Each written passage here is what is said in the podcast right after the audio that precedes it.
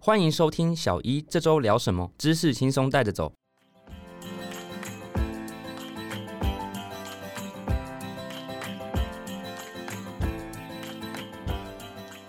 我是主持人 Ryan，今天很高兴邀请到加医科的缺医师，缺医师你好。嗨，主持人你好，各位听众朋友大家好。缺医师本名缺壮理医师啊，缺壮理医师可不可以简单介绍一下自己啊？好，大家好，我是阙壮李阙医师，那是高雄医学大学医学系毕业的，现在在亚东医院担任加医科的住院医师。这样，哦，了解。这个加医科住院医师，一般加医科给人家印象好像就是说很亲近啊，就是在自己的家里旁边才叫加医科嘛。嗯那这会不会有一些误解，还是说实质上医院里面的加医科大概会从事什么样的业务呢？人家都说加医科是样样通样样松嘛，但是我觉得加医科的专业就是全方位的医疗服务啦。嗯那哼，它其实是一个民众跟医学之间的一个很重要的桥梁。嗯就是你基本上都要会一些些，然后可以帮助民众辨认问题啊，然后有需要的时候可以协助转诊。那医病沟通跟医病关系也是我们很强调的一部分。了解，因为我觉得对一般民众来讲，其实现在台湾的制度是他可以自己挂到专科医师嘛。对但是如果像在英国的话，是不是有一种像是他们的 FM 的制度，就是说，诶，他们是不是要透过这个加医科医师的转诊，才能落实专科的专业化的处置？对那这一点，英国跟台湾有什么不一样的地方？英国他们规定就是要有一个 GP 嘛，就是类似加医科的角色，嗯是那要透过他们才有办法到专科，特别是譬如说心脏内科啊，任任何的专科嗯哼再去做后续的治疗这样子。那因为台湾不一样的风土民情，是当然就有不一样的这个历史严格发展。呃，我觉得主要还是因为费用的关系啊，是，你看一个专科医师，你花的钱也不会特别多。嗯那哼现在大家就觉得，哦，我头痛就去看神经内科，我脚痛就去看呃外科什么的，就自己去、嗯自己去当当那个 GP 的角色呃这样。是 Google 可以这么就是他的 GP，对对对 OK 打一下症状，哎、大概去看哪一科，那大家就习惯是这样子做了。不过我们其实近年也一直在慢慢推广了嗯，加一科就是一个很重要中间的一个角色。是因为有些时候啊，就好像见零不见树嘛，见山不见林，我不知道这样讲什么。是， 对，那基本上这个事情就是说，比如说你现在觉得是背痛，哎、嗯搞不好它是 refer pain 啊，它是一种辐射痛，万一它其实不是肌肉骨骼的问题，对如果说是来自你心脏的问题，我觉得民众是很难辨别的，没那他错可能去挂复健科或者是骨科。对，我觉得说那个专科他就很 focus 在他自己的领域嘛，他就对开始对对照 X 光啊，或者是超音波啊。那实际上呢，如果说是让加医科去判断的话，是不是会有更好的一些建议？对，有时候老人家啦，最常见就是那种关节疼痛，那他就是直接去骨科嘛，然后直接照个 X 光，看到骨科觉得哎、诶没事了，他就不知道该怎么办了。是所以有时候这时候先来加一科的话，我可以判断到底是骨头的问题，还是嗯你其实是一个风湿免疫的自体免疫的问题。是是，对，那这方面呢，一般民众可能就知识不够，嗯，那这时候我们用比较浅显易懂的讲法，然后好好的建立关系，是那甚至可以发现，哎、这个老人家说不定还有其他的问题。我觉了得解这个这个方式就更好。 GP 的缩写其实就是 General Practice，就是说嗯在国外有一些叫做全科医师嘛，他基本上就是说希望能够帮大家 screen，就是说在第一次先确定你的问题，那如果你真的有必要性，才帮你转到专科医师。对对，因为其实有些时候也会比较避免医疗资源被滥用嘛，因对为啊或许蚊子叮就留在这边 GP 就好了。对，对，就是你小的问题，你不需要特别去找到一个专科去帮你处理。你也知道，看一个大名医挂到七八十号，是你整个半天，然后看一个高血压，我觉得这有点浪费医疗资源，而且大家就医的经验不是很好。了解。崔师在加医科的这个训练当中啊，有没有嗯觉得，比如说像刚刚讲，就是医院或许其实加医科还有比如说包含老人医学啊，或者说安宁照护这一块，其实是民众比较不知道的，他们可能还是停留在比较像是 GP 这样的一个见解，说，诶，那就是一个初期的疾病的这个筛检。那嗯关于这些老人医学啊或安宁照护，有没有什么可以跟听众大家分享？加一科大家比较有印象的，应该就是巷子口哦，会有一家小小的诊所，上面写的加一科，那有各种的感冒啊、咳嗽、肠胃炎，哦这就是大家对加一科的印象。可实际上，非常多的领域都是加一科在负责的，像是最近很夯的疫苗。嗯，哦，或者你要去国外，必须要申请小黄卡，这都是加医科在做。在医院、医疗院所也会有负责，像是老年医学科、安宁疗护的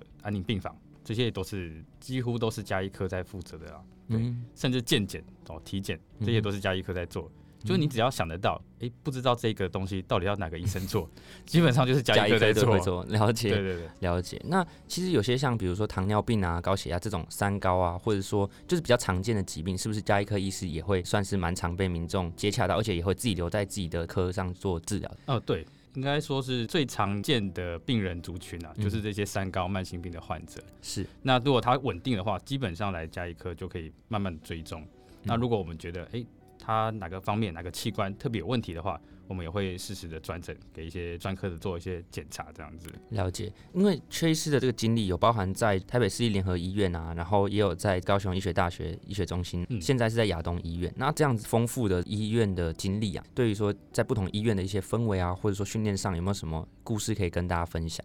像我自己是在高一毕业的，留在那边当实习医师，那嗯还是有实习医师的年代啊。是那就是一个医学中心。那你在医学中心，你当然是有很多好处，比如说你的经验会很丰富，你会看到一些小医院看不到的疑难杂症是哦，就最难处理的那些人都会到医学中心去。那相对的，他的 loading 工作量也会很大，师长也比较有威严哦就是你会被电得东倒西 歪也是有可能。但是相对于这种环境，对于学生来说，会学习最快。老师说就是这样。嗯，对，因为有些时候人还是会有一些惰性嘛，所以有些是鞭策就是也可以激励自 己。。对对对，你事后回想，还是那个感谢会大于你的怨 怼 OK，了解，缺医师非常是正能是量是，的，一定要的。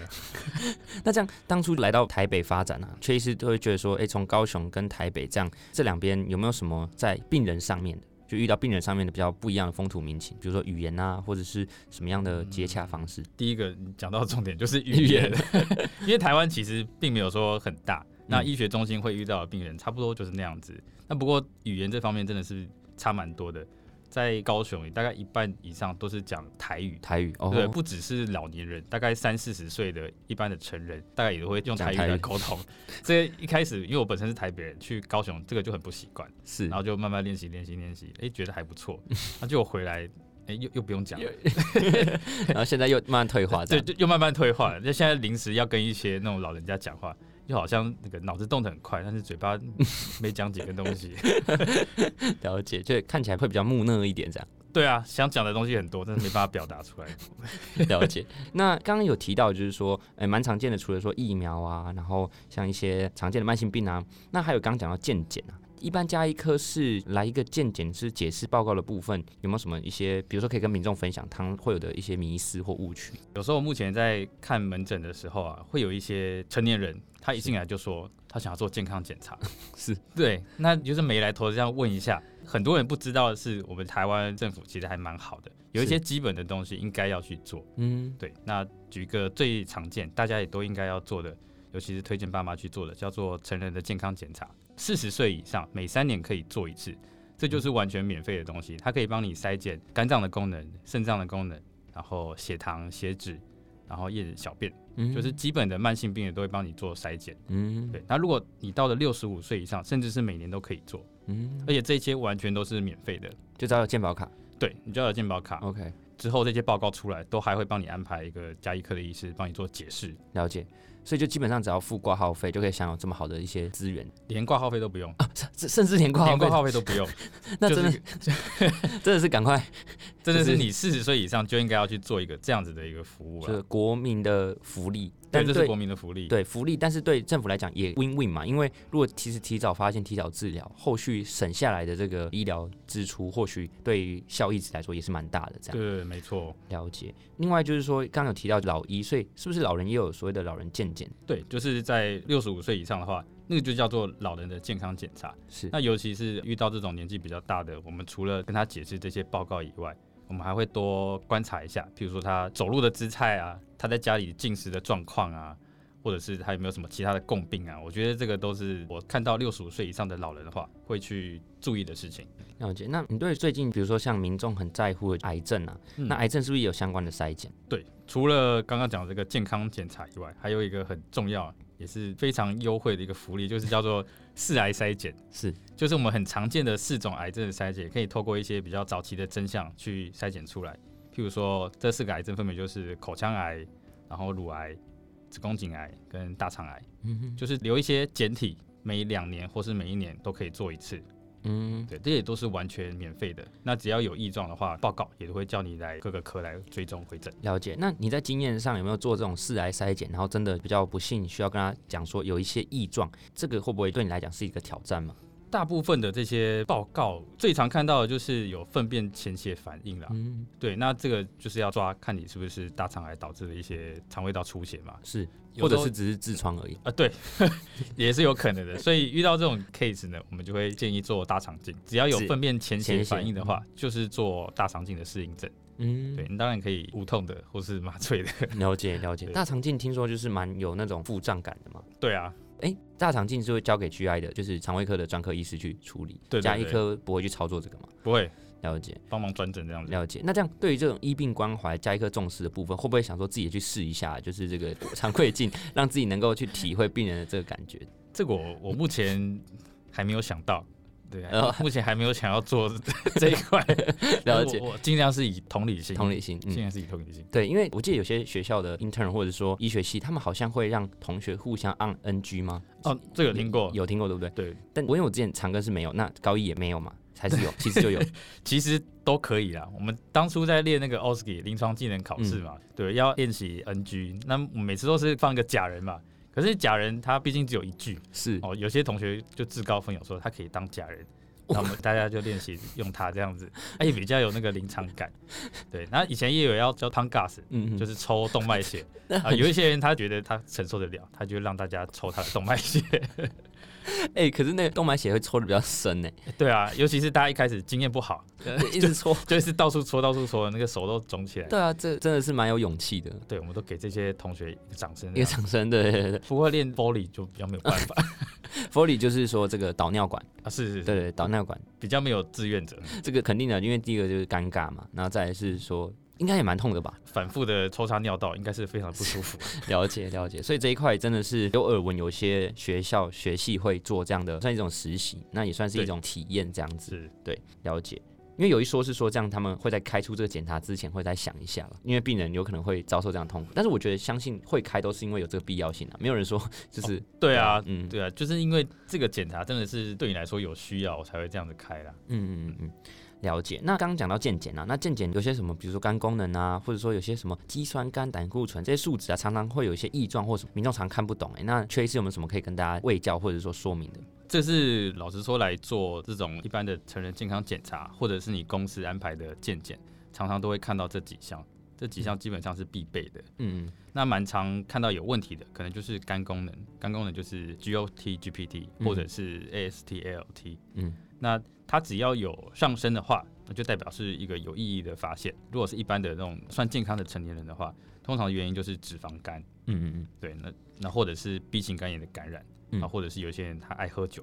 哦，这几个是比较常见的原因。嗯那看到这样子的 case 呢，我们就会建议他去做腹部的超音波，看一下肝脏到底是不是有发炎，哦，或者是脂肪肝的状况，这些东西都是要靠超音波才会有一个初步的发现。是。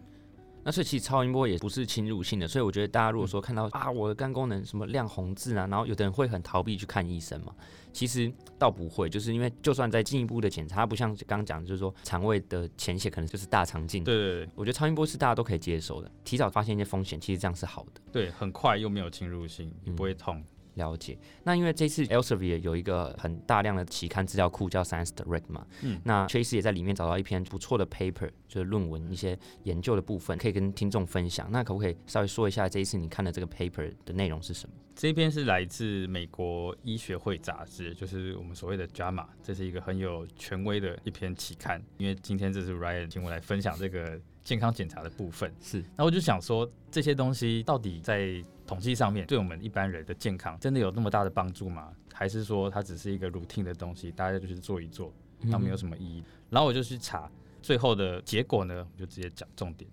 最后他做出来这篇的结论就是，健康检查没办法减少死亡率或者是心血管事件的发生，嗯但是可以帮助辨认慢性病啊，治疗慢性病，然后也可以让民众的危险因子可以受到控制，然后也可以接受一些，比如说癌症筛检的预防服务。那病人自己如果接受这些健康检查的话，他们是会比较开心的哦，这是有显著的统计意义。嗯，了解。诶，这其实有一点有趣的发现，因为这篇的论文的名称叫 General Health Checks，就是在讲比较像是一般性的这个健康检查嘛。对。那 In Adult Primary Care a Review，所以它是去回顾很多的研究，这样嘛？对。 OK，所以刚刚有提到，就是说，我觉得有些时候是一种慢性病的辨认跟治疗，这一因为大部分啊，现在就是疾病都慢性化嘛。对那当然说那种急性的心血管啊，或者是说真的最终死亡率这一块，虽然说没有什么显著的提升，但是我觉得在慢性病的治疗还有预防癌症这一块，那病人感受度都能够提升，也是一个蛮好的发现对。那有没有其他的值得注意的一些观点可以再跟大家分享？因为像不一样的国家、啊，甚至不一样的健保或是保险体制，当然对这些东西多多少少都有点影响。那这一篇主要就是收录美国它那边的最后的结果。是对，那大家也知道，美国的保险非常的兴盛，是甚至有点相对于台湾啊，就是美国的保险影响到他们的医药制度是非常大的。嗯对，那我觉得很重要的就是台湾是一个相对医疗资源很丰富，然后也很便宜的一个地方。那不管说有没有减少死亡率啊，还是心血管控制，或者是辨认慢性病什么的，这些都不谈以外，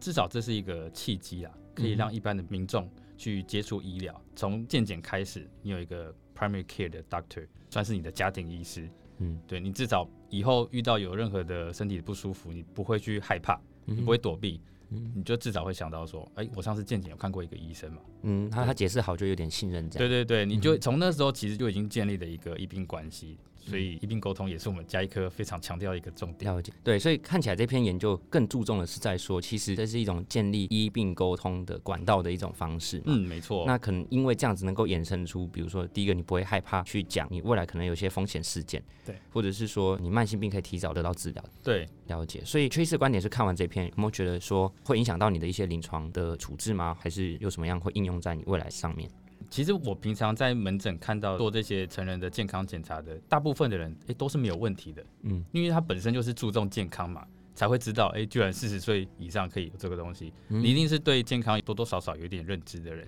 嗯，对，那他们出来的结果大部分都是正常的啦，所以我觉得这是他们跟医学的初见面、哦嗯初次会，那我必须要给他们留下一个很好的印象， OK 即使他是正常的报告，我也要跟他解释你什么东西正常。是对，你的肝功能是正常的，你的肾功能是正常的，你现在的血糖是正常的，是是是，对，而不是只是印一张报告丢给他，他说哦你 OK 啦，这样，对你 OK 啊，你没事啊，那他会觉得那这样我来这边的对我在意这义边干嘛？你直接嗯印一张给我，你寄给我就好了。所以我嗯觉得留下一个很好的印象，他下次身体有问题的话，他就会想要来找我，我就可以及早的帮他处理。了解。那崔师在这个医院的职业过程中啊，就是刚刚有聊到说医病沟通嘛，有没有遇到一些比较困难的沟通的案例可以跟大家分享？然后你怎么去处理这样的关系？嗯，我们加医科内部呢，是大家都多多少少就有一个共识啊，就是我们嗯多少会遇到一些 psyche 的 case。 OK，嗯，哦，所谓 psyche 就是他可能有一些身心科方面的问题，是，就是你看到我们常常会遇到一些成年人，他一进来，哎，先说头痛，嗯然后我嗯再详细问之后，他说他胸部也痛，是，嗯然后再来肚子也会痛，然后手脚会麻麻的，嗯嗯 嗯，对，然后又有点喘，听起来很严重，听起来很严 重。喘可是他从这个门口走到我面前的时候，他就是悠悠哉哉 的这样子，坐下才开始不舒服。对，坐下来开始不舒服，然后他把他讲的好严重，好严重这样子。这个时候我们当然不能哦直觉的怀疑说啊他是不是诈病，不是嘛？嗯我们是专业的医师，嗯我们要慢慢的帮他做鉴别诊断。是，那当我们做鉴别诊断的这个过程中呢，发现很多矛盾的地方或是不合理的地方，是那这时候就要想到他可能这是一个综合性的表现，那比较可能是焦身虑，嗯对，焦虑最常见就是焦虑，嗯身心科方面的问题，这时候就需要一点说话的技巧，是，就是你不能说，哎，你这是焦虑症，你这是忧郁症，嗯嗯然后你去看精神科，不能看我，哦，这样他们会更生气，可能对等啊一下出去就投诉你了。所以这时候我们都会慢慢的听，然后慢慢的把一些重要的疾病去把它排除掉，然后让病人知道说，哦现在这些不是大问题，是但是需要处理的哦，你现在的问题是需要处理的，是。然后我我会帮你转接到适合你的医生。 那这样可是他看到科别不是也会看到转到这边去，他会不会很沮丧哦我会说这些有一些特别的药物需要他们的科？OK，才有办法开权。限啦。嗯对，对对，我们这边没办法开这些对你有帮助的药物，但是我知道我认识这些医生，嗯他们是可以帮到你的。嗯对，就不要过度去强调一些他们可能听起来会很刺眼的一些是疾病的名字，这样子，嗯了解这我们蛮常遇到的。基本上所有的加医科都会遇到，是因为是像那个一般民众来挂号，他们是问那个挂号柜台，是对他们有时候就会讲症状，跟挂号柜台说，我、哦这样要看哪一科。嗯，有时候那个挂号柜台也很清楚了，那这个大概但是就先不要撕破脸，所以就加一颗。哦对 对对、 ，OK，对，就先来加一科看，嗯他们也不会直接把它 refer 到精神科。是是是嗯，了解，所以对你来讲，就是你会觉得比较需要一些沟通技巧的案对子，这样对，这也是走加一科才会慢慢知道一些眉眉角角啦。是是是对，对了解。诶，你有没有一些经验是说，诶，病人把他转介给专科，比如说心脏内科啊，或者说肠胃科啊，之后呢，然后他可能在那边接受过一些治疗之后，又回到你这边看病，有没有这样的一些个案？也会有，也会有，就是他看到一个问题，譬如说他肝指数上升了，是对，那我们就转介到肠胃内科嘛，那是做了一些超音波啊，有一些抽血之后，诶，发现不是什么太大的问题，就是脂肪肝的话，那他们就会继续回来我们加一科继续追踪。 OK，那脂肪肝其实老实说就是很多问题啊，都是成年人蛮常见的一些轻微的疾病，嗯，只需要好好的饮食控制啊、运动啊这些大家耳熟能详的一些卫教内容，嗯其实就会慢慢改善的。可是你到一般的专科的话，大家没有这个时间。是是我，这个大教授，我一肝癌啊，对啊，一肝个癌整五六十个、七八十个，那处理这肝癌啊，或者什么开刀后的病人，大家都这么忙，老实说，那个卫教的部分啊，有时候会疏忽掉。嗯哼，对，那如果来到加医科的话，我觉得这就是我们的专业，嗯哼，了解，我们必了须解要好好的解释，好好的 care 住你这个整个人的发展，整个人的健康。了解。那我们这次的节目都大概谈论了，包含就是说，哎，从这个加医科里面的本质内容，那跟大家想象的不一样，国内外的差异，还有就是说，在医院中心里面会有一些医学中心里面会去分，其实还有老年医学、安宁缓和，然后再到我们刚刚讲到一些健检的部分，那也引用一篇 Science Direct 里面的一个文献期刊来探讨一下这里面之间的利弊。那很高兴缺医师今天来到现场，我们最后就是在这边也呼吁大家，如果有什么不舒服，或者说四十岁以上的听众都可以去做这个健康检查。那也不妨就是说，哎、看看如果觉得缺医师讲的东西大家都听得懂，住北部的朋友也可以到他的诊室给他检查看看。大家对这个节目有什么想法，都可以在我们的 Facebook、Instagram，或者说在我们的 Apple Podcast 下面给我们留言回复那评论。那小一这周聊什么，我们就下次见喽，拜拜。拜拜。